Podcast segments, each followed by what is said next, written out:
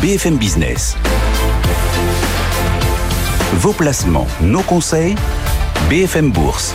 Guillaume Sommerer. C'est la boîte à outils de BFM Business. Jusqu'à 18h, on vous accompagne au rythme des marchés, les marchés qui progressent encore un peu. On a le sentiment que Jérôme Powell, qui s'est exprimé hier soir, a encore apporté un peu plus de carburant à la hausse des marchés. On va en parler avec euh, nos experts. Notez que les valeurs de croissance ont désormais rattrapé l'essentiel de leur retard accumulé ces dernières semaines sur les thématiques value. Est-ce que les valeurs de croissance vont durablement surperformer la value comme euh, c'est le cas à peu près depuis quelques semaines? On va se poser la question avec nos experts tout au long de l'après-midi. On viendra sur les nombreuses publications d'entreprises aussi cet arbitrage dans le secteur bancaire, Société Générale qui souffre, qui recule nettement, alors que BNP Paribas signe la plus forte hausse des marchés. On va revenir aussi sur Total Energy qui recule un tout petit peu après ses bénéfices records, moins 0,3%. On détaillera d'ailleurs les annonces de Total Energy dans un instant grâce à Faiza. Faiza Younzi nous rejoindra en direct. Les voitures électriques, comment y investir? Eh bien à travers euh, cette euh, nécessité de produire de plus en plus de carbure de silicium. On en parlait il y a un instant avec Jean-Edwin Réa pour Quadri Capital. Vous pouvez bien sûr retrouver le replay de son intervention sur notre site BFM Bourse ou encore BFM Business. Et puis on parlera des cryptos tout à l'heure, des cryptos actifs avec nos experts du club BFM Crypto. Ce sera à partir de 16h35. Vous savez que la Chine a de l'avance hein, sur euh, la constitution d'une monnaie numérique de banque centrale, le yuan numérique. La Chine avance et la Chine euh, tente de diffuser ce yuan numérique en, en offrant des yuan numériques aux Chinois. On vous expliquera tout. C'est un airdrop de devises numériques de Banque Centrale. Premier airdrop de devises numériques de Banque Centrale. On vous détaillera tout ça à partir de 16h35. Tout à l'heure, c'est euh, une nouvelle forme d'hélicoptère monnaie, voilà, mais à travers une devise numérique. Détail à suivre dans euh, donc une grosse demi-heure avec nos experts du club BFM Crypto. On est à vos côtés. On joue dans votre camp, quels que soient vos choix d'investissement, et on vous accompagne jusqu'à 18h. Tout de suite, Faiza nous rejoint, Faiza Younzi, comme promis, pour revenir sur les grandes publications d'entreprise du jour, en démarrant bien sûr par Total et ses bénéfices records. BFM Business, l'info éco. Et d'abord, cette date, le 16 février prochain, c'est la date qui a été euh, choisie par l'ensemble des syndicats euh, pour lancer la cinquième journée de mobilisation contre la réforme des retraites, donc le 16 février prochain.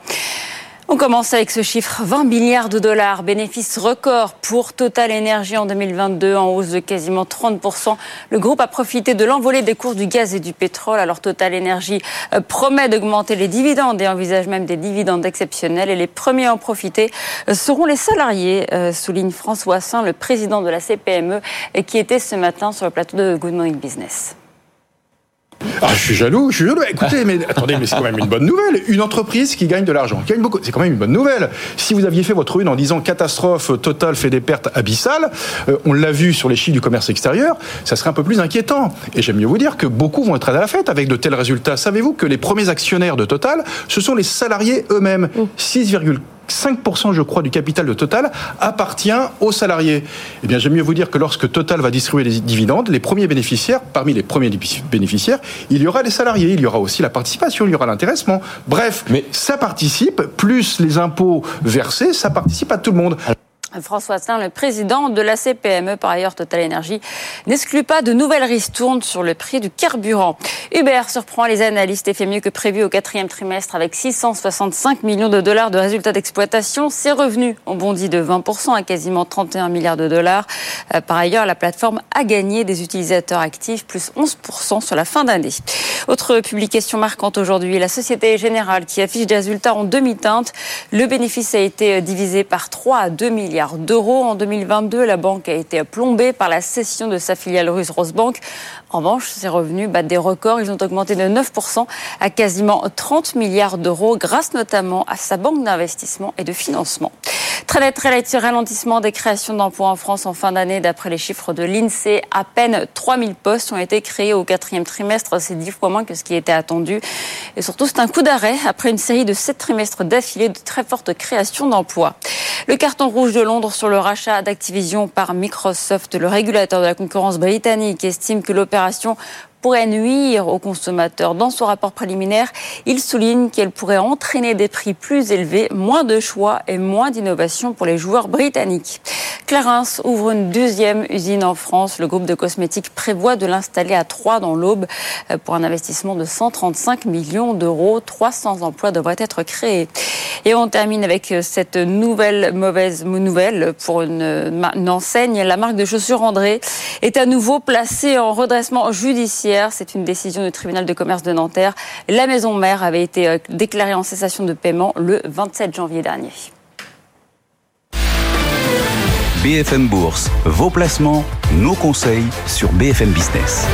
Merci Faiza, vous nous accompagnez tout au long de cette fin de journée, bien sûr, pour continuer de parcourir l'actu en direct et on va regarder comment les marchés traduisent cette actualité en dynamique. John Plassard avec nous. Vous l'apercevez si vous nous suivez sur l'appli BFM Business ou encore à la télévision dans notre grand mur d'image. Bonjour John, on va dans un instant zoomer ensemble sur Wall Street, la séance du jour, revenir sur les propos de Jérôme Powell et sur l'actu des entreprises aux États-Unis. D'abord un petit détour aussi par la tour Euronext. On vous aperçoit, Aude Kersulek, euh, en direct dans cette ambiance magnifique de la tour Euronext et, des marchés européens. On est en hausse aujourd'hui en Europe, Aude. Oui, c'est vrai, ça c'est bien, ça se passe bien hein, depuis depuis hier soir. Euh, on a ouvert en hausse ce matin 0,2% pour le moment, 7145 points. Alors après ce discours, cette prise de parole de Jérôme Powell lors d'une conférence à Washington, il a proposé il a prononcé euh, le mot magique qui a plu au marché désinflation, le processus de désinflation euh, qui a bien commencé, l'inflation qui devrait euh, considérablement redescendre cette année. Alors il a quand même aussi dit que la lutte hein, allait, encore continuer, donc que les taux allaient rester élevés, mais le marché a préféré en retirer le côté positif. On avait fini en vert. Alors même si pour l'instant Wall Street est plutôt en ordre dispersion, on est en petite, en petite baisse et on reste du côté euh, du rouge, assez indécis hein, du côté euh, de Wall Street. Euh, et alors nous, sur l'indice parisien, il y a un secteur qui a du mal à se décider. Hein. Plus forte hausse, plus forte baisse. BNP Paribas est à la hausse suite à sa belle journée d'hier, sa belle publication et son bénéfice de plus de 10 milliards d'euros, plus 2,6%. On continue dans cette tendance. En revanche, Société Générale, c'était la publication du matin, de ce matin, eh bien largement sanctionné hein. cet après-midi. On perd 4,5% euh, sur le titre à 26,77 euros. Alors qu'est-ce qui n'a pas euh, forcément plu euh, au marché? On a ce résultat net qui était divisé par 3, mais ça, ça avait été préparé quand même. Ça avait été, on avait communiqué sur le fait que cette charge liée à la Russie allait considérablement amputer les, comptes. Non, c'est surtout la rémunération hein, des actionnaires. C'est vrai qu'on a des bonnes nouvelles de tous les côtés, côté côté énergie, côté côté banque. Alors là, ça a été un peu en dessous des attentes en ce qui concerne euh, le euh, dividende, euh, qui est donc inférieur à ce qui était anticipé, mais aussi le programme de rachat d'actions qui est quasiment la moitié de ce que le marché attendait. C'est ça qu'on sanctionne. Alors il faut dire aussi que Société Générale avait quand même bien progressé depuis le début de l'année. On prenait 15%. Donc on a aussi quelques investisseurs qui prennent leurs bénéfices. et puis du côté du rouge, on retrouve aussi le luxe et puis aussi Total, hein, Total qui perd tout de même 1%. Alors là, on a annoncé évidemment de très très bons résultats on rétribue aussi les actionnaires, euh, mais on a aussi euh, finalement euh, une réaction assez défavorable du marché, en tout cas un léger recul en pour Total Effectivement, petite baisse, petite prise de bénéfice sur ce titre Total Énergie. Puis au-delà du marché parisien, à l'échelle européenne haute, c'est vrai qu'il faut regarder aussi au-delà de nos frontières. Vous avez repéré ce titre, ce titre Adienne en être replié à la bourse d'Amsterdam. Oui, euh, on perd quasiment 15% euh, sur Adyen, une action qui vaut 1305 euros. Alors, euh, c'est un groupe de solutions de paiement qui est vu comme une petite pépite, mais qui a déçu les analystes. Et alors là, ça se paye vraiment très très fort. Alors, pourtant, c'est une entreprise qui a continué de, voir ses, ventes, ses ventes augmenter, fortement notamment en fin d'année. Mais voilà, les marges se sont, elles, contractées. C'est-à-dire que on a beaucoup dépensé, que ce soit en termes de recrutement, en termes euh, de coûts et donc en termes d'investissement surtout.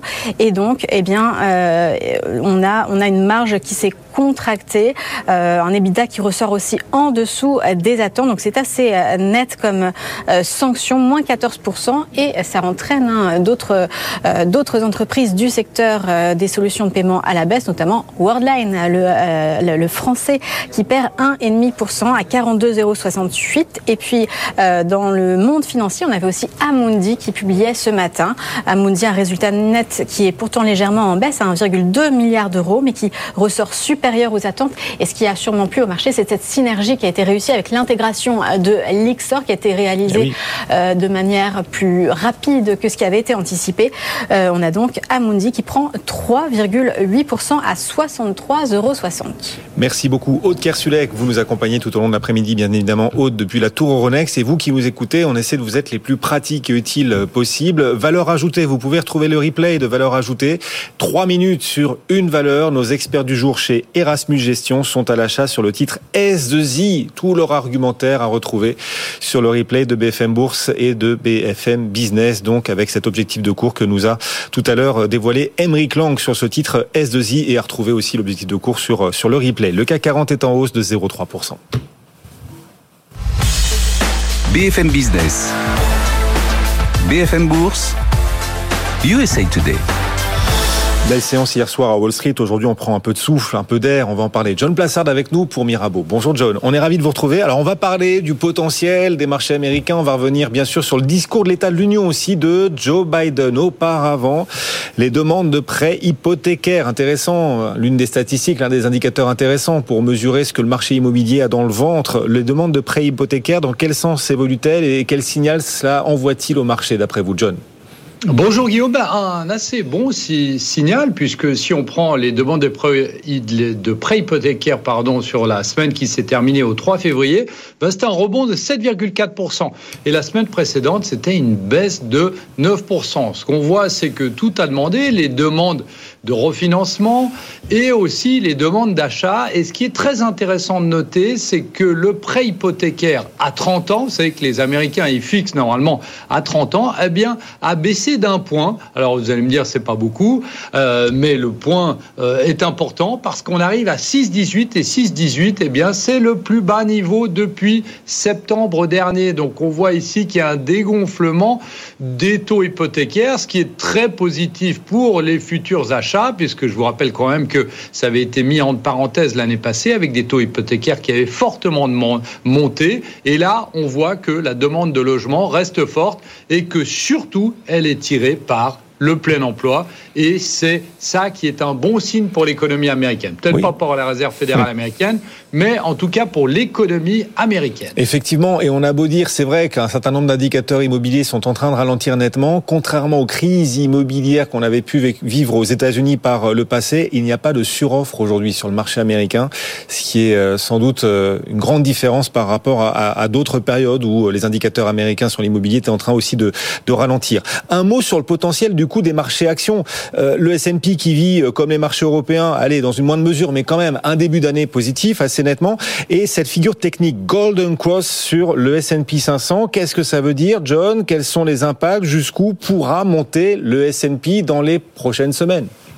Vous l'avez dit, la Golden Cross, la Golden Cross, au contraire de la croix de la mort, la Dead Cross. Alors, la Golden Cross, qu'est-ce que c'est? C'est lorsque vous avez la moyenne mobile à 50 jours qui dépasse en hausse la moyenne mobile à 200 jours. Et vous savez que c'est une figure de retournement à la hausse qui est très rare, mais euh, qui est un signal historique de future progression de l'indice. Sur les 16 dernières fois que ça s'est passé, eh bien, à 15 reprises, le S&P 500 a progressé et sur l'année a gagné près de 15,7% en moyenne. Et aussi, si on est à plus de 10% des plus hauts historiques, ce qui est le cas Aujourd'hui, eh bien, historiquement aussi, la, hausse pardon, n'en est que plus grande. Alors, qu'est-ce que ça veut dire? Ça veut dire que, évidemment, on a vu les marchés qui avaient continué de monter, on a vu qu'on arrive dans des zones de surachat, mais au niveau technique, eh bien, on n'est pas suracheté, en tout cas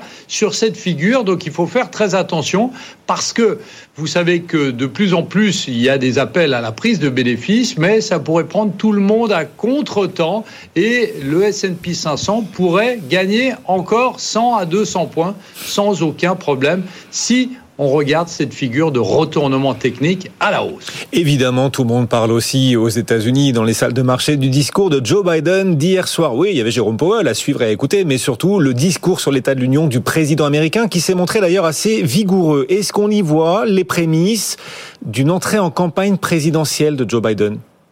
Bah oui, d'une certaine manière. Vous savez, le discours a duré plus de 70 minutes. Elle a été extrêmement vigoureuse. Euh, même les, les, républicains ont été étonnés euh, de la remise en forme, d'une certaine manière, de, de, Joe Biden, qu'on disait, euh, que certains disaient dépassé par les événements, mais absolument pas du tout. Hier, alors, Maintenant, il y a des sondages qui viennent d'être publiés, et si on se fie aux sondages, eh bien, on voit que 37% des démocrates euh, ne voudrait pas, euh, euh, souhaiterait, pardon, que Joe Biden brigue un second mandat. Donc c'est largement moins que la majorité.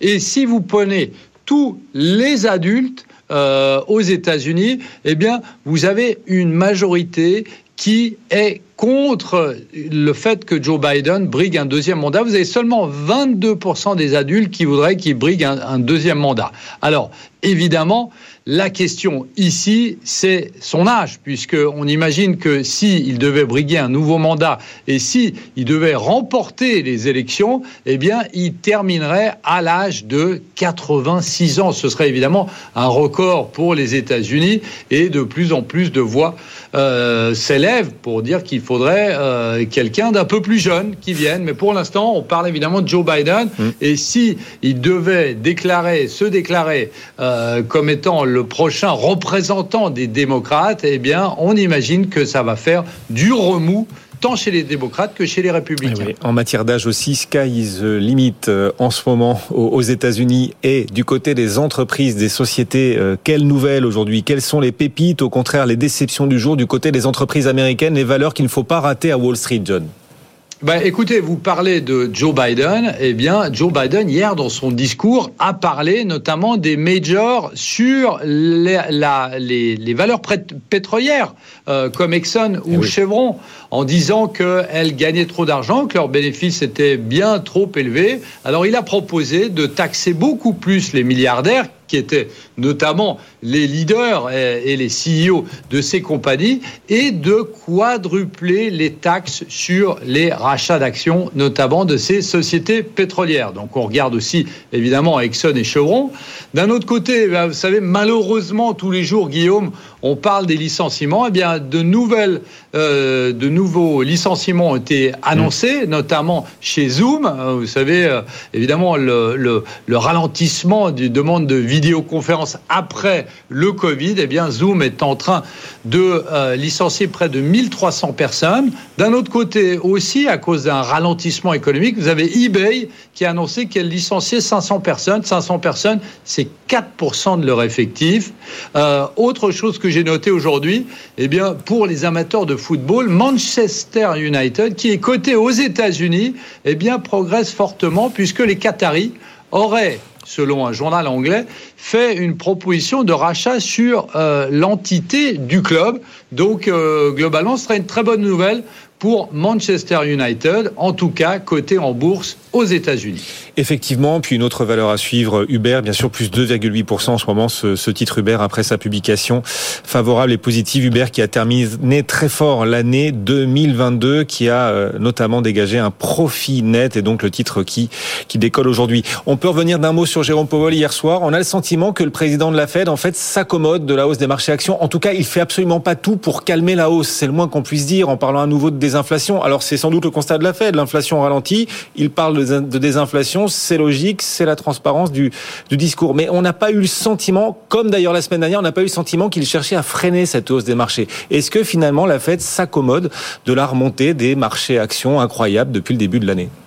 Oui, tout à fait, tout à fait. Il l'a même dit. Il a dit qu'il a bien aimé la réaction des marchés après les créations d'emplois qui étaient très fortes. Hein. On se souvient, vendredi, c'est la surprise pour tout le monde et même pour la Réserve fédérale américaine.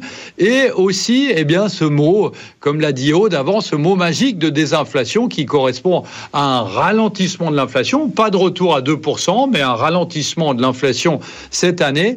Et aussi une chose, c'est qu'il a répété. Donc c'est ce qui s'appelle aussi la forward guidance indiqué ce qu'on va faire. Il a dit qu'il y aurait encore deux hausses de taux, au moins, couple of hike. Euh, donc, on devrait arriver, selon ses dires, à 5,25 sur euh, les euh, taux américains avant qu'il y ait une pause. Donc, le discours est très transparent et le discours, je dirais, n'a pas vraiment varié de la conférence de presse après la réunion de la Réserve fédérale américaine de la semaine passée.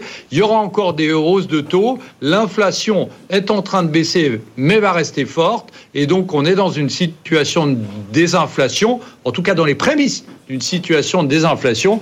Et je rappelle quand même une chose, c'est que dans les situations de désinflation, si vous prenez les 19 derrière, dernières pardon, depuis 100 ans, eh bien, en moyenne, le S&P 500 monte de 15% sur 12 mois, un peu comme ce que nous indique, la, euh, indique pardon, la fameuse Golden Cross dont nous parlions avant, Guillaume. Merci John. John Plassard en direct avec nous, spécialiste en investissement de Mirabeau. vous souhaite une bonne fin de séance. John, le CAC 40 est toujours en hausse de 0,3%. Le S&P toujours en baisse, petite baisse de 0,5%. Le Nasdaq a bien progressé hier encore. Le Nasdaq recule, il recule un petit peu, moins 0,6%. BFM Business. BFM Bourse. Partageons nos valeurs. Partageons nos idées de valeurs socialement responsables. On parle ESG et d'investissement responsable chaque jour aux alentours de 16h20. C'est le rendez-vous de l'ISR sur BFM Business jour après jour. Julien Benayoun nous rejoint, cofondateur de lita.co. Bonjour. Bonjour. On prononce comme ça lita.co, lita.co. Lita.co, très bien. Voilà. Tiens, vous arrivez d'ailleurs avec plutôt de bonnes nouvelles qui donnent de l'espoir au monde de la finance responsable en, Europe eh oui, pour une fois, on vient avec des bonnes nouvelles. Hmm. Euh, avec la Banque Centrale Européenne, ah. qui a annoncé depuis quelques mois déjà, mais ça devient concret, euh, vouloir prendre en compte les enjeux climatiques, énergétiques dans sa politique.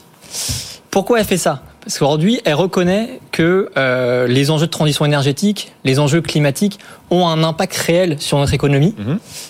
et sur la stabilité des prix. Bonne nouvelle, c'est une avancée majeure que aujourd'hui on reconnaisse cet effet de cause à effet entre euh, dérèglement climatique, enjeux économiques des entreprises. Alors pourquoi elle le fait? Euh, Parce que comme vous le savez, la BCE, euh, son rôle, c'est de stabiliser les prix, l'inflation pas plus de 2%. Elle joue beaucoup aujourd'hui avec les taux directeurs en les augmentant, on, entend des annonces tous les trimestriels sur l'augmentation des taux. Et elle a eu un autre, une autre action possible, le rachat de titres, qu'elle a fait beaucoup après la crise de 2008 pour pouvoir apporter de la liquidité et euh, faire augmenter un petit peu l'inflation. Et en fait, c'est sur ce mécanisme-là qu'elle va agir. Sa politique d'achat de titres souverains d'entreprise, elle va plus le faire de manière uniquement sur des critères financiers, mais elle va ajouter des critères extra-financiers. Mmh. Donc aujourd'hui, dans sa politique d'achat de titres, elle va ajouter des critères extra-financiers. Elle va regarder plus fortement les obligations vertes, les green bonds, ou des obligations qui sont émises avec des critères d'impact sociaux, sociétaux. Elle va prendre en compte des, indicateurs sur l'empreinte carbone, sur l'émission de CO2. Et également, elle va regarder des indicateurs pour essayer d'anticiper les enjeux et les risques euh, physiques, donc euh, risque euh, de d'inondation, risque comme on a vécu cet été de sécheresse, de sécheresse, etc. Donc c'est une grande avancée. Et qu'est-ce que ça veut dire concrètement? Ça veut dire que moi maintenant aujourd'hui prêteur, émetteur, banque, si je veux garder une liquidité sur mes titres, je vais avoir intérêt à analyser et mettre des critères extra-financiers. Et donc moi, entreprise, si je veux lever des fonds euh, et pouvoir euh, récupérer des, eh financements, il faut que j'intègre ces indicateurs dans ma stratégie. Et que je me montre en effet vertueux. Exactement. Et que j'apporte les preuves de ma vertu à ma banque et du coup aussi à la Banque Centrale Européenne, telle est l'idée, pour attirer les flux, l'argent, l'investissement. Est-ce que le fait que la Banque Centrale Européenne se fixe une mission socialement responsable, euh, mission plus verte, verdissement des missions de la Banque mmh, Centrale mmh, Européenne. Mmh. Est-ce que c'est une révolution pour le secteur financier? C'est une révolution, ça peut avoir un effet systémique. Après, il y a des nuances. C'est l'ambition qu'on veut donner à ça. On voit qu'il y a une prise de conscience, on voit qu'il y a une volonté politique. Ensuite, demain, c'est la question, c'est où on va mettre le curseur. Est-ce que dans sa politique d'achat de titres, ça va être 100% des titres qui vont être achetés? Est-ce que c'est 50% ou est-ce que ça va être moins de 1% Donc on là, il y a une ambition à avoir. On n'a pas le détail encore. On n'a pas le détail. C'est un premier pas. C'est une bonne nouvelle.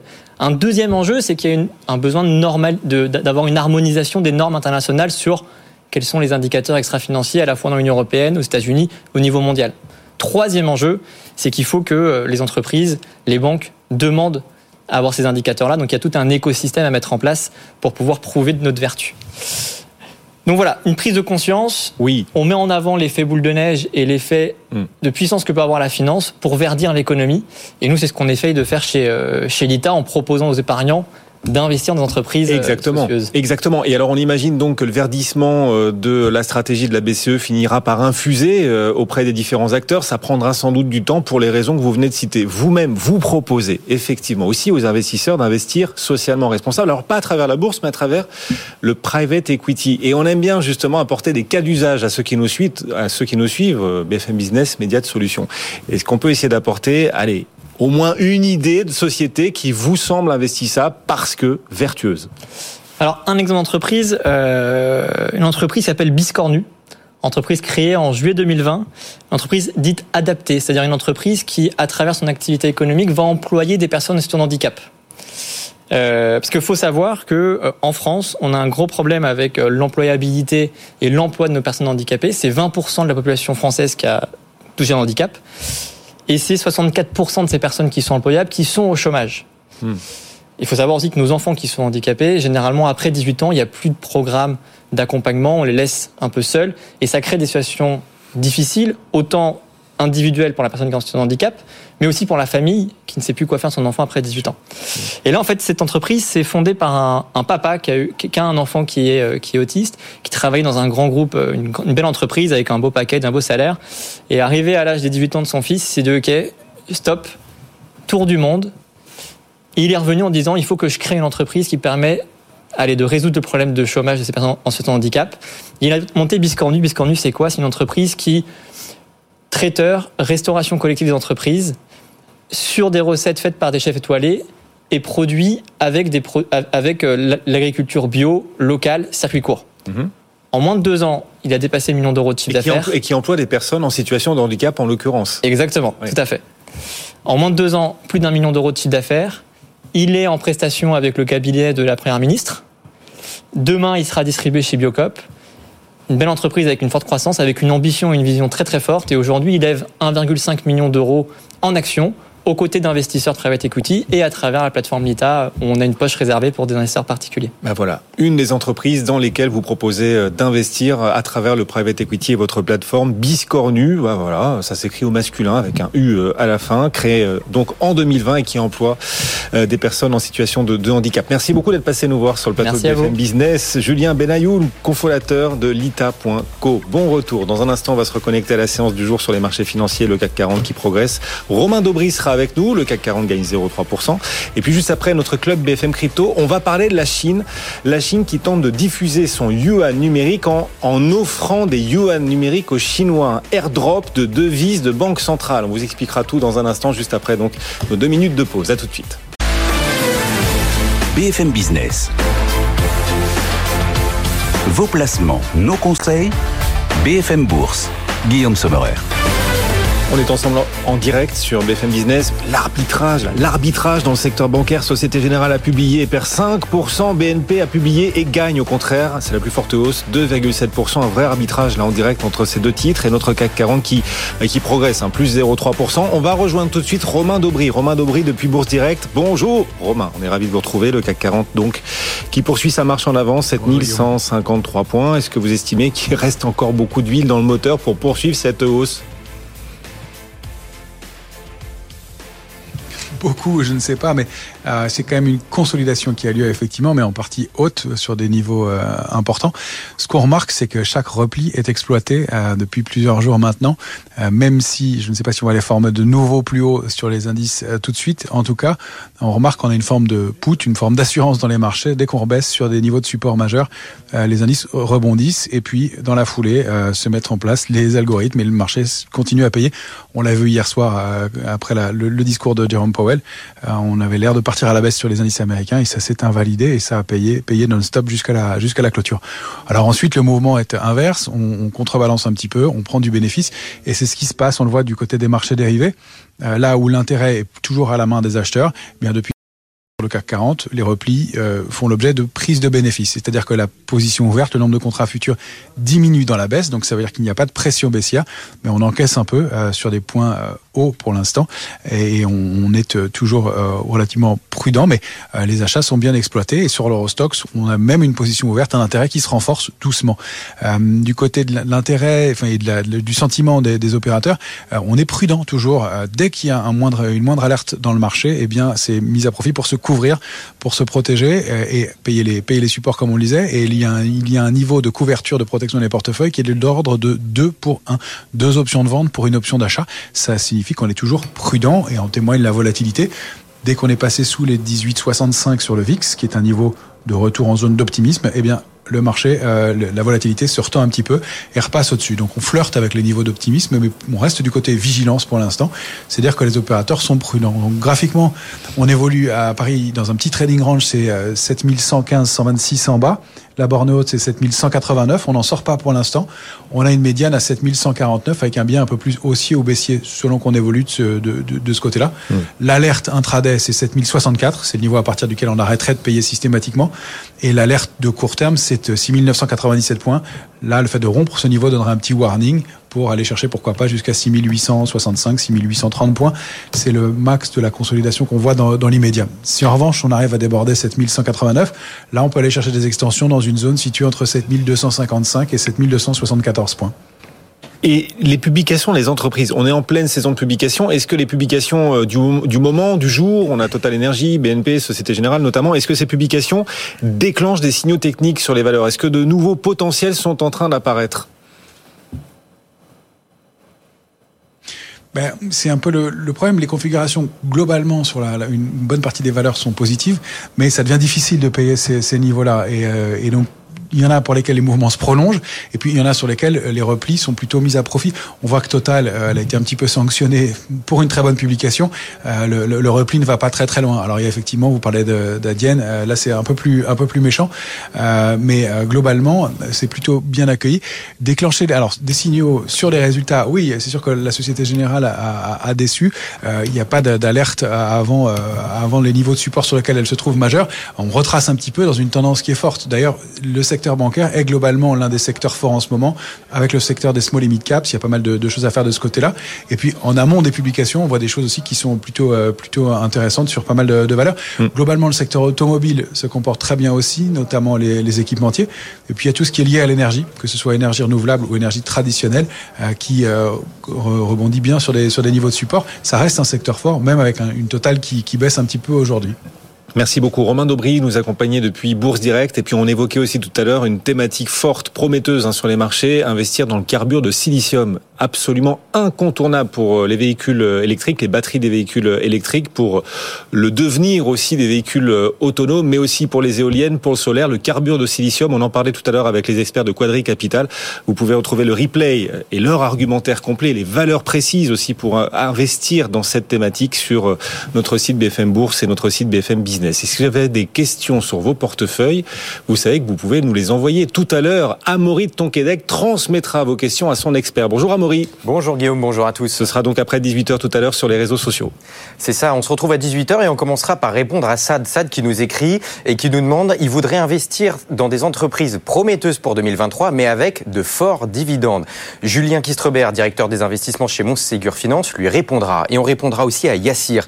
Est-ce une bonne idée d'investir dans du Air France? Pour du moyen terme Et aussi, quelle action faudrait-il acheter en ce début de mois de février? Vaste programme donc. Et si vous aussi vous avez des questions, vous nous écrivez à bfmbourse.bfmbusiness.fr ou en scannant ce QR code et on vous répondra à 18h. Ce QR code qui va continuer d'apparaître tout au long de l'après-midi. Restez-nous fidèles à tout à l'heure, Amaury, donc sur les réseaux sociaux de BFM Business et BFM Bourse. Tout de suite les cryptos, notre club BFM Crypto. BFM Business, BFM Crypto, le club. Ils sont là, nos experts. Alexandre Stachenko, cofondateur de Blockchain Partner, directeur blockchain et crypto de KPMG France. Bonjour. Est... Bonjour Alexandre. On est essoufflé à chaque fois qu'on dit votre C'est le nom de famille qui est trop long. J'ai essayé plusieurs fois, mais. On va parler du comité de Bâle dans un Exactement. instant. L'impact de sa décision sur les crypto. Valentin Demey avec nous aussi, journaliste pour Cryptos. Bonjour Valentin. Bonjour Guillaume. On va parler ensemble de la Chine qui tente de faire adopter son yuan numérique. Vous nous expliquerez comment. Et puis allez, Laurent, Laurent Pignot aussi nous accompagne pour Zone Bourse. Bonjour Laurent. On est Oui, ravi de vous retrouver, Laurent, en direct. Et ce Bitcoin qui erre, qui zone autour des 23 000 dollars depuis maintenant plus de deux semaines. Quels sont les prochains niveaux techniques à surveiller d'après vous, Laurent? Et oui, hein, comme vous le disiez, le, le Bitcoin stagne un petit peu hein, sur euh, ces, ces deux dernières semaines. Il prend son temps hein, après avoir connu un, mois de janvier exceptionnel. Mais finalement, c'est pas forcément plus mal hein, pour rebâtir un marché aussi sain qui ne part pas en, en ligne droite vers de nouveaux records. D'ailleurs, si on regarde les précédents cycles baissiers sur le Bitcoin, on observe une construction longue et lente avant de revenir sur les sommets historiques. Typiquement, entre le creux absolu du marché baissier de 2018 et le dépassement du sommet historique en 2020, il y a eu deux ans qui se sont écoulés. Même schéma sur celui entre 2015 et 2017. Il s'est écoulé deux ans, là aussi, entre le creux absolu du cours de Bitcoin lors du marché baissier et le dépassement de ce sommet en 2017. Donc, dans l'hypothèse que le Bitcoin a touché son point bas en novembre dernier, et pour ça, pour l'instant, on n'en est pas sûr, et si les cycles continuent d'imprimer les mêmes tendances, nous pourrions avoir euh, un petit moment devant nous avant de revoir un, Bitcoin euh, qui flirte avec le précédent sommet, donc euh, de novembre 2021, autour des 69 000 dollars. En attendant, à plus court terme, les niveaux techniques à surveiller, je surveille deux zones de prix qui sont bien visibles. D'un côté, sous les pieds du Bitcoin, c'est le support des 21 000 dollars qui doit être conservé pour rester dans une tendance haussière à court terme. Un passage en dessous redonnerait du poil de la bête aux vendeurs. Et par contre, juste au-dessus de la tête du Bitcoin, c'est réellement la résistance des 24 500, 25 000 dollars qui devra être franchie avec du volume. Une zone qui est aussi le, passage de deux moyennes mobiles exponentielles à 50 et 200 périodes sur une échelle de temps hebdomadaire. Donc c'est un gros niveau de prix à surveiller dans les prochains jours sur le Bitcoin. 1657 dollars, ça c'est l'Ether. Quel potentiel sur l'Ether, Laurent? Alors pour l'Ether, hein, la situation globalement est similaire que par rapport au Bitcoin. Il est resté coincé entre 1600 et 1700 dollars sur les deux dernières semaines. Alors notons qu'il prend quand même plus de 2,5% depuis lundi. Et puis c'est vraiment la zone des 1750, 1850 dollars qui devra être franchie pour inverser euh, sa spirale baissière de, de ces derniers mois. C'est la zone euh, qui représente les plus bas annuels de 2021 et la zone de crack de 2022 qui a amené l'Ether sous la barre des 1000 dollars en l'espace de deux semaines. Et dans l'autre sens, c'est vraiment les 1550 dollars qui doivent être préservés pour là aussi rester aussi à court terme euh, sur l'État.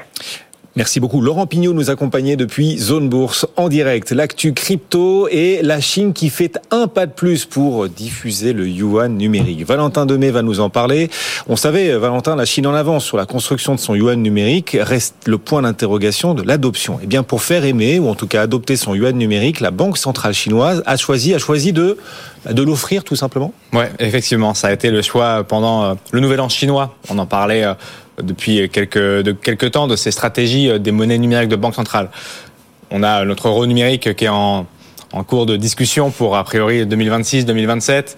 La Chine l'a déjà exploité l'année dernière et là, elle est en train de d'essayer d'accélérer son adoption. Et effectivement ils ont fait un, un peu ce qu'on pourrait comparer avec euh, bah, un largage aérien de monnaie euh, comme on a pu le voir dans d'autres pays mais moins ciblé. Euh, là c'est davantage ciblé. Pardon Alexandre un airdrop c'est ah tout oui, simplement. un, un airdrop comme on dit dans les dans l'écosystème crypto-monnaie effectivement. C'est un airdrop du coup qui représente 26,55 millions de dollars donc 180 millions de yuan dans une ville proche de la que je vous dise pas de bêtises oui Comment, ah comment vous. C'est Souzou, exactement. C'était c'était la grande la grande question et qui euh, et qui effectivement a servi de, de territoire de test. Ils ont sélectionné ils appellent ça des activités euh, commerciales. Donc ils ont sélectionné certains endroits et certains projets et certains euh, magasins pour donner accès à cet argent. Il fallait remplir certaines conditions et aller dans certains endroits de la ville pour donc être éligible à cette à cette somme ça a fonctionné puisqu'il y a beaucoup de gens qui sont allés réclamer et aller dans les magasins en question. Donc le ciblage est, est intéressant. Donc des gens, des Chinois lambda, des Chinois, ouais, connaissent, possèdent déjà du yuan numérique. Ça y est. Ah mais ça effectivement depuis un moment déjà, ça fait plus d'un an Ah oui. que certains en possèdent. Mais euh, voilà, l'adoption pouvait stagner. Donc là, avec euh, avec cet objectif, il souhaite euh, le gouvernement local souhaite atteindre un niveau de transaction de 2000 milliards de i-yuan, donc euh, environ 300 milliards de dollars euh, de valeur de, de transactions sur l'année. Donc voilà, tous les moyens sont bons pour aller chercher cette, euh, cet objectif. Donc là, c'était un largage aérien très spécifique euh, euh, dans cette ville chinoise pour accélérer l'adoption et redynamiser l'économie locale. Bon, euh, voilà, la Chine, laboratoire du monde, hein, encore une fois. Et cette fois, pour ce qui concerne aussi les devises numériques de banque centrale. Vous en pensez quoi de cette airdrop de yuan numérique, Alexandre? Alors déjà, je récuserais pas mal le terme en avance parce que ça supposerait que c'est vers là qu'il faut aller. Donc euh, je, je, je me me met en porte-à-faux contre cette expression. Euh, je ne pense pas que ce soit un modèle. Je pense que les MNBC, encore une fois, soit ça ne fonctionne pas et c'est le meilleur des cas, soit ça fonctionne et ça veut dire que le, le modèle qui est mis en avant, c'est plutôt effectivement le modèle chinois que je ne souhaite pas personnellement. Euh, deuxième point, c'est de se dire que ça ressemble quand même pas mal à ce qu'a fait le Salvador avec ses 30 dollars euh, donnés à tout le monde qui euh, téléchargeait le wallet. Donc je suis curieux de voir la couverture que ça pourra avoir puisque j'ai en tête que celle pour le Salvador a été euh, un peu ah tous les moyens sont bons pour faire progresser le Bitcoin. Donc là on va voir si la couverture est la même alors qu'il s'agit de la même chose. voilà donc je suis ça avec scepticisme et circonspection. maintenant je pense que la Chine est quand même le terrain de jeu le plus propice pour ça je, je, modulerais quand même un peu en disant que le Nigeria a essayé de faire la même chose aussi, mais ça ne marche pas beaucoup non plus. Bloomberg parlait d'une adoption à 0,5% euh, au Nigeria, ce qui est pas énorme alors que ça fait plus d'un an que c'est euh, mm. en place. Euh, et donc maintenant, ils utilisent la méthode inverse, à savoir punir le cash, et non plus favoriser l'adoption de, de des MNBC en, en, taxant tous les retraits aux distributeurs, etc., etc. Parce que quel intérêt un citoyen lambda ou un Chinois, pour ce qui concerne les Chinois, on va peut-être pas parler de citoyens là-bas, mais peut-il trouver à, à part se faire offrir des yuan, utiliser ou euh, s'engager sur le, une devise numérique de banque centrale. Du point de vue de l'utilisateur, du consommateur à ce stade, il y a zéro intérêt. C'est pour ça qu'on leur en offre. Euh, bah, l'utilisateur, effectivement, sa promesse c'est d'aller euh, d'avoir l'accès à l'argent plus rapidement, sans frais, à tous les jours de la nuit. Et pour l'État, effectivement, si on prend la position de, de, de vouloir avoir plus d'emprise sur que font les gens avec l'argent. Ça, on, comprend l'intérêt de l'État, mais vous dites les gens peuvent aussi trouver leur intérêt parce que les transactions sont plus rapides. C'est voilà. ça, effectivement le narratif, mais le narratif de l'État aussi d'avoir plus de, de, de, data sur les citoyens ou en tout cas les personnes qui mmh. l'utilisent. Euh, c'est aussi dans leur narratif d'aller concurrencer les monnaies. Euh, euh, étrangères qui prennent du terrain et d'aller digitaliser, numériser en tout cas leur monnaie. Donc euh, c'est vrai que d'un point de vue utilisateur, ça peut faire peur. Cette semaine, on a eu aussi une autre information euh, euh, côté euh, Royaume-Uni où il y a des interrogations effectivement de mettre un, un, gap à la conservation personnelle de ces monnaies digitales. Pourquoi? Pour ne pas mettre en danger les rapports de Bâle, justement, les, les accords de Bâle, euh, parce que cet argent peut être facilement bougé d'une structure à l'autre, et donc pour ne pas que les, enfin que ah les, du coup, les, Anglais en fait. fuient les banques commerciales et gardent leur argent de côté, eh bien, il y aurait des plafonds, c'est entre 10 et 20 000 dollars. On s'interroge le UK sur ces questions là Donc ça pose de, vraies problématiques. Effectivement, là aussi à ce côté-là, pour les banques commerciales, on en parlait la semaine dernière. Mais c'est pas euh, nouveau. Enfin, je voudrais pas non plus que ça, la chose paraisse extraordinaire. C'est-à-dire que pour euh, démarrer un effet de réseau, c'est parfaitement classique de donner gratuitement des avantages à tout le monde. Les entreprises le font toutes sur les effets de réseau. Les, serveurs cloud offrent des trucs ah. gratuits, euh, les réseaux sociaux, etc. Pour les banques centrales, c'est un peu plus innovant. Pour les banques centrales, c'est encore autre chose. Mais ce que je veux dire, c'est que cette stratégie en soi n'est pas nouvelle. C'est ce qui est nouveau, c'est effectivement de le faire sur de l'argent, quoique c'est ce que je disais tout à l'heure, le Salvador l'a fait. Mais même avant ça, il n'y a pas besoin de monnaie numérique de banque centrale. Euh, les États-Unis l'ont fait avec des chèques euh, tout bêtes lors du Covid en distribuant à tout le monde de l'argent. Donc effectivement, ça marque plutôt que maintenant, il n'y a psychologiquement, il n'y a plus de barrière à inventer de l'argent et à le donner à tout le monde. Avec des conditions, et c'est la subtilité effectivement qu'on observe aujourd'hui dans certains commerces, dans certains mmh. endroits en Chine. Et demain, effectivement, sur certaines conditions sociales, potentiellement, puisque tout est programmable avec ces monnaies. Exactement. Ouais, et, et la BCE qui se défend de vouloir enjamber le secteur bancaire, la BCE, elle, est en train de tester un système de paiement facile, rapide pour les citoyens européens avec le futur euro numérique. Oui, on a parlé il y a quelques semaines sur ce plateau. Effectivement, il y a la volonté d'avoir leur propre application euh, pour échanger le e-euro dans les prochains mois, alors que dans les discussions d'il y a encore euh, moins d'un an, c'était euh, au contraire de ne pas avoir cette application-là pour passer par les banques commerciales, pour ne pas les mettre en porte-à-faux et pour ne pas risquer les accords de balle et donc la souveraineté et surtout le risque de bank run possible demain. Alors justement, Alexandre, on va parler des banques face aux cryptos. Vont-elles, les banques, de plus en plus se tourner vers les cryptos? La réponse se trouve justement du côté de Bâle et surtout des règles prudentielles. Tout à fait. Thème, thème assez confidentiel mais finalement majeur. Euh, tout à fait. Il s'agit d'enjeux extrêmement importants. Alors pendant que certains attendent le match de Ligue des Champions la semaine prochaine, que d'autres pensent à la Saint-Valentin, d'autres attendaient euh, depuis très longtemps finalement une clarification des exigences prudentielles des cryptos par le comité de Bâle. Chacun évidemment ses, ses, ses passions. Hein. C'est très différent. Vous parlez d'exigences prudentielles du comité de Bâle. On va où là, Alexandre? Il faut nous expliquer où on va. C'est technique. Calmons-nous. Exactement. Un peu de contexte. Euh, comme chacun le sait, peut-être ou peut-être pas. L'année 2022 a été particulièrement chargée euh, d'un point de vue des initiatives réglementaires. On a eu au niveau européen, on en a parlé moult, moult fois sur ce plateau, euh, MICA, TFR, etc. On a eu aux États-Unis certaines réglementations sur les stablecoins. On a eu d'autres choses dans d'autres pays. Mais en toute fin d'année, on a eu une pierre, euh, une pierre additionnelle qui a été ajoutée à l'édifice euh, et qui concerne l'encadrement prudentiel ou les règles prudentielles. Euh, cette nouvelle, comme on l'a dit, elle est passée un peu sous les radars parce que le sujet est technique. Donc, on va revenir sur qu'est-ce que le prudentiel, tout simplement.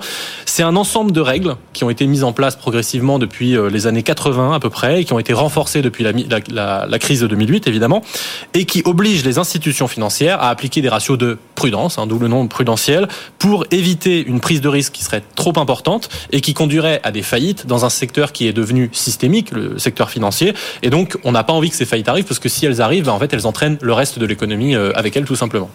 On oblige donc les banques à être prudentes, c'est plutôt une bonne nouvelle, mais comment est-ce qu'on définit justement la prudence Qu'est-ce que ça veut dire au quotidien pour une banque? Eh ben, ça veut dire très simplement que, fait, les différents types d'actifs, actions, obligations, etc., euh, ces différents types qu'une banque va posséder, ils vont être classifiés en fonction de leur niveau de risque. Et donc, pour chacun de ces niveaux de risque, on va obliger la banque à détenir euh, en face de cet euh, actif un ratio de capital liquide, donc du cash en gros, pour pouvoir faire face à l'éventualité que bah, cet actif se déprécie fortement et qu'il faille mobiliser du cash pour combler, euh, pour combler le trou. Donc par exemple, une action d'entreprise, ça porte pas du tout le même risque, le niveau de risque qu'une obligation d'État américaine parce que bah, il est globalement accepté qu'il est plus probable qu'une entreprise fasse faillite que euh, l'État américain fasse faillite. Donc cet ensemble d'exigences de sécurité, de, de prudence, hein, on l'a dit, d'où le terme prudentiel, elles sont imposées principalement aux institutions financières et elle est de première, importante, euh, première importance parce qu'il garantit en théorie un traitement équilibré du risque et donc par conséquent la santé, la résilience mmh. du système économique. Donc on comprend que des choses sont plus risquées que d'autres et que plus le risque augmente, plus on doit être prudent. Qui décide de ce qui est risqué dans l'exposition d'une banque et de ce qui ne l'est pas? Très bonne question. Euh, le principal acteur de, euh, de, de, de, qui décide ça, euh, c'est ce qu'on appelle le comité de Bâle. On en a parlé tout à l'heure. BAL, avec un circonflexe, sinon c'est pas drôle, euh, chargé donc de la coordination internationale en matière de régulation bancaire. C'est à l'origine une émanation du G10, hein, donc le regroupement des dix plus grosses nations euh, sur Terre, entre guillemets, en termes de PIB, de puissance. Euh, il s'est élargi au fil du temps. Aujourd'hui, c'est 45 membres dans 28 juridictions. Et c'est surtout, en fait, des banques centrales, des autorités de supervision qui se réunissent pour discuter euh, de ces sujets-là. Ce comité de BAL, il a, de BAL, pour faire plaisir à Guillaume, euh, ce comité, il a sorti trois séries de règles qu'on appelle BAL 1, BAL 2 et BAL 3. Euh, la dernière entrant en application d'ailleurs cette année, après avoir été repoussée plusieurs fois, notamment à cause du Covid. Alors les critiques principales du système, parce qu'on posait la question de qui définit ce qu'est le risque. Il y a une première critique euh, sur ce, sur ce système-là, c'est que ça réduit la croissance, tout simplement, puisque ça force les banques à immobiliser du capital qui devient improductif. Mmh. Donc l'OCDE estimait en 2011 que ça pouvait représenter jusqu'à 0,15 points de croissance par an, donc c'est quand même plutôt important. Euh, et il y a d'autres critiques qui relèvent que bah, la dépendance euh, que ce système crée envers les agences de notation principales, elle devient problématique. Donc les Moody's, les Standard Poor's, etc., ils se retrouvent dans une position qui est extrêmement avantageuse pour décider justement ce qui est risqué, ce qui ne l'est pas. Voilà, toi je te mets BBB, toi je te mets AAA, etc., oui. etc. En quoi ça concerne les cryptos? Et oui, parce qu'on est quand même là pour ça au départ. Ah oui euh, excellente question. Euh, eh bien, parce que les cryptos sont des ovnis euh, et que tout simplement le comité de Bâle ne les avait pas vus venir. Euh, et donc, il ne les a pas classifiés, en fait, tout simplement. Et donc, sans cette classification euh, du comité, eh bien, les acteurs financiers traditionnels, ils sont incapables de se positionner sans prendre un risque majeur de se retrouver tout simplement hors la loi. Donc, cette époque est révolue. Euh, ce fameux comité de Bâle a approuvé des règles sur l'exposition euh, des banques aux cryptos à partir de 2025. Donc les banques ont dorénavant une clarté prudentielle sur euh, pour pouvoir détenir des cryptos tout simplement. Ça va donc les décoincer. Les banques n'ont plus de frein à la possession de cryptos? Plus de frein ne nous emballons pas, euh, parce que ces règles sont certes maintenant claires, mais elles ne sont pas ce qu'on pourrait appeler permissives. En premier lieu, d'abord, ça c'est très important, le comité de Bâle, il a statué qu'aucune exigence de capital euh, supplémentaire ne s'imposera aux banques si elles détiennent pour le compte des clients. Alors ça a l'air évident dit comme ça, mais cette incertitude, elle a bloqué pas mal de projets bancaires parce qu'il n'y avait pas de clarté et si jamais le, comité avait statué différemment, toutes les cryptos détenues par des banques pour le compte des clients se seraient retrouvées à leur bilan et donc avec des exigences de capital en face monstrueuses et donc ça aurait évidemment été catastrophique. Deuxièmement, on a deux catégories de cryptos qui ont été identifiées. D'un côté, les cryptos euh, natives, entre guillemets, donc Bitcoin, Ether, etc Ces dernières, sont considérées comme euh, volatiles, basées sur rien. Bon, on connaît la musique. Et donc, en cas de détention propre par une banque, elles ont un impact prudentiel très conséquent, euh, puisqu'il faudra un capital équivalent à 100% de la valeur de ces cryptos gardés en réserve. Et par ailleurs, ces banques ne pourront s'exposer à ce type de crypto qu'au maximum à hauteur de 2% euh, de leur capital. Effectivement. 100%, ça veut dire que pour un euro de crypto détenu, il doit y avoir un euro de capital bloqué. C'est beaucoup. C'est plus que beaucoup. C'est bloquant. C'est énorme, c'est énormissime. Euh, à titre de comparaison, les titres financiers plus classiques, hein, comme les, les actions, les obligations, etc., ils ont des ratios en règle générale inférieurs à 10%. Euh, donc là, c'est plus que 10 fois plus. Hein. Donc ça, ça transforme les cryptos natifs comme Bitcoin, etc., etc., en repoussoir géant pour les banques, puisque pour être plus performant qu'une action, il faudra donc qu'une banque, euh, il faudra donc qu'un Bitcoin, pardon, fasse mieux que 10 fois mieux qu'une action parce que bah il faut pouvoir rentabiliser tout ce capital qui fait rien à côté.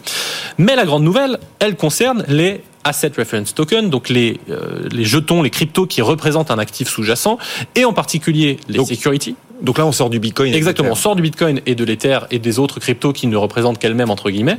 Là, on parle des cryptos qui représentent un sous-jacent. Donc ça peut être des actions, des obligations, de l'immobilier, etc. Mais surtout les stablecoins. Donc les stablecoins qui sont les jetons qui représentent une monnaie fiat euh, à côté qui est collatéralisée en règle générale avec des réserves en, cash. Eh bien, euh, on a finalement aussi une clarté réglementaire là-dessus puisque ces stablecoins n'auront pas d'impact euh, prudentiel supplémentaire par rapport à l'actif auquel ils sont adossés. Donc ça, ça s'apparente à des sortes de prêts garantis. Et cet aspect, il est crucial parce que euh, en fait, il est extrêmement probable que ça favorise le développement des stablecoins, qui est déjà un marché grandissant. Je rappelle que selon Coinmetrics, en 2022, ces stablecoins, c'est environ 8000 milliards de dollars de règlements totaux au niveau euh, international. Et donc, à travers ça, bah, en fait, il y a plein d'institutions financières qui vont enfin pouvoir faire leur entrée dans ce monde des cryptos. Et les agences de notation que j'ai mentionnées juste avant, bah, elles ne s'y sont pas trompées.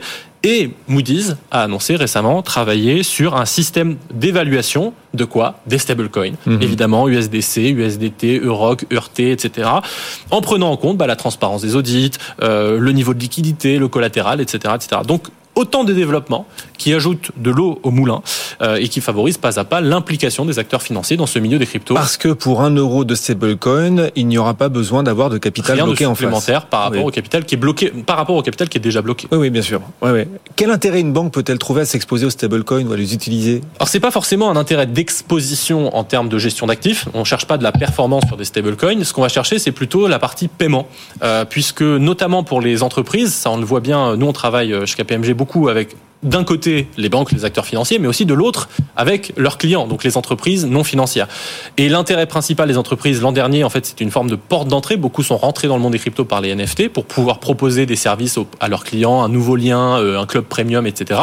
Mais en fait, ce qui suit tout de suite en règle générale juste après, c'est les stablecoins. Parce que beaucoup de ces entreprises sont internationales, beaucoup de ces entreprises font des paiements euh, avec des clients, avec des fournisseurs, avec des filiales. Et en fait, dans le système de paiement traditionnel, ça prend très longtemps, ça coûte très cher. Et les stablecoins sont évidemment un concurrent de premier, euh, de premier choix. Et donc les règles prudentielles qui pourraient favoriser, en l'occurrence, les stablecoins, l'usage, le recours, euh, l'exposition Mais c'est pas la seule variable, hein, parce que la réglementation européenne euh, Ouais. dit beaucoup de choses. Il, il a envoyé, il a envie de renvoyer la balle, en l'occurrence, euh, Valentin. Exceptionnel. Ouais, magnifique. J'avais dit qu'on ferait du ping-pong aujourd'hui. avec- Oh, Ah, c'est pour ça le.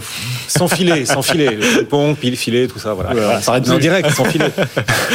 Est-ce que ça vous inspire tout ça, les règles plus grandes, prudentielles, trop prudentes, les règles prudentielles à vos yeux vis-à-vis Non, des m'in- cryptos ça m'inspire pas grand-chose euh, aujourd'hui. Alors je, je sais qu'effectivement c'est dans le cadre euh, des gros sujets du moment. Ça c'est tombé. Il y a d'autres euh, activités qui sont en train de rentrer en dans ce dans ce cadre-là. On a parlé suffisamment de réglementation ces dernières semaines.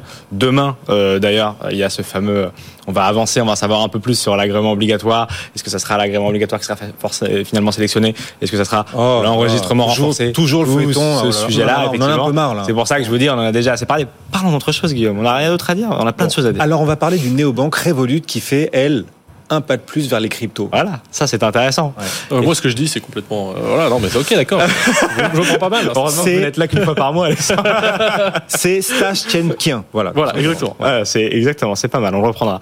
Euh, oui, effectivement, cette information est intéressante. Revolut, qui est une super app, qui se veut être une super app, qui est aujourd'hui une néobanque, euh, qui se, qui est depuis un moment crypto friendly, va l'être d'autant plus puisque ils vont permettre dans les prochaines semaines, les prochains mois, c'est une information qui est sortie cette semaine, euh, permettre le staking de certaines crypto-monnaies, en l'occurrence Ether, Tezos, euh, l'ADA de Cardano et euh, le DOT de Polkadot. De quoi on parle? Ça a été popularisé surtout par le passage d'Ethereum 2.0 là de The Merge il y a quelques mois maintenant en septembre. C'est mettre des crypto-monnaies en collatéral ou en tout cas les prêter au protocole pour que ça sécurise la blockchain, donc une certaine quantité de crypto-monnaies et donc ça les fait travailler en échange d'un rendement de quelques pourcents, environ 4-5% pour Ether qui est donc la plus grosse connue en ce moment pour la blockchain Ethereum. Et donc c'est très intéressant parce que beaucoup d'entreprises spécialisées faisaient déjà ça. Euh, Owen Simonin avec euh, Meria ex Just Mining le faisait. Euh, il y en a un paquet d'autres qui, qui, le, qui, qui le font. Euh, et y maintenant, corporates, c'est ça qui est intéressant. Exactement, y compris. Je pense qu'il le fait. Euh, tout à fait. Il y a, il y a beaucoup de corporates qui, qui mm. le font. Des banques s'y intéressent aussi de plus en plus. Mais là, ça sera a priori au bout de son doigt sur l'application Revolut pour générer des rendements et sécuriser les blockchains. Donc ça sera très intéressant. Et c'était EDF, l'un des plus, des plus intéressants l'année dernière, qui s'était intéressé à, à, monter des nœuds pour le compte de ses clients. On en avait parlé effectivement. Oui, ça continue, ça continue. Tout ça, la toile continue de, de s'étendre et de se développer. Merci à tous les deux de nous avoir accompagnés. Valentin Demey pour Cryptos, qu'on retrouvera mardi prochain. Ce sera votre fête. Ce sera la Saint-Valentin d'ailleurs. Saint-Valentin. Exactement. Bah, Après l'anniversaire, ce sera la fête. Un grand feuilleton alors. c'est vrai. Alexandre Stachenko régulièrement à nos côtés. Merci Alexandre. Merci. Moi, c'est le 22 avril, ma Saint-Alexandre. Le, votre anniversaire ou votre fête? Non, la fête Saint-Alexandre. Ok, votre anniversaire? Le 8 juillet. Je serai plus là. Enfin, peut-être. vous serez là. Non, vous serez vivant. je, serai vivant. Oui, oui. Mais euh, rassurez. Si j'ai une chronique encore. D'accord. Mais si, mais si nous on sera là en juillet. Ah, non, non, non. Les vacances démarrent. S'il y a des vacances, on vous dira si vous aurez droit à des congés au mois d'août. C'est très gentil. On tiendra au courant. J'attendrai le mail. Et Laurent Pignot nous accompagne aussi pour Zone Bourse. Merci messieurs de nous avoir accompagnés. Le, le, club BFM Crypto chaque après-midi. Dans un instant, la séance du jour et les marchés. On va s'y reconnecter avec nos experts qui vont nous accompagner jusqu'à 18h. Le CAC 40 est actuellement stable. 7134 points. À tout de suite.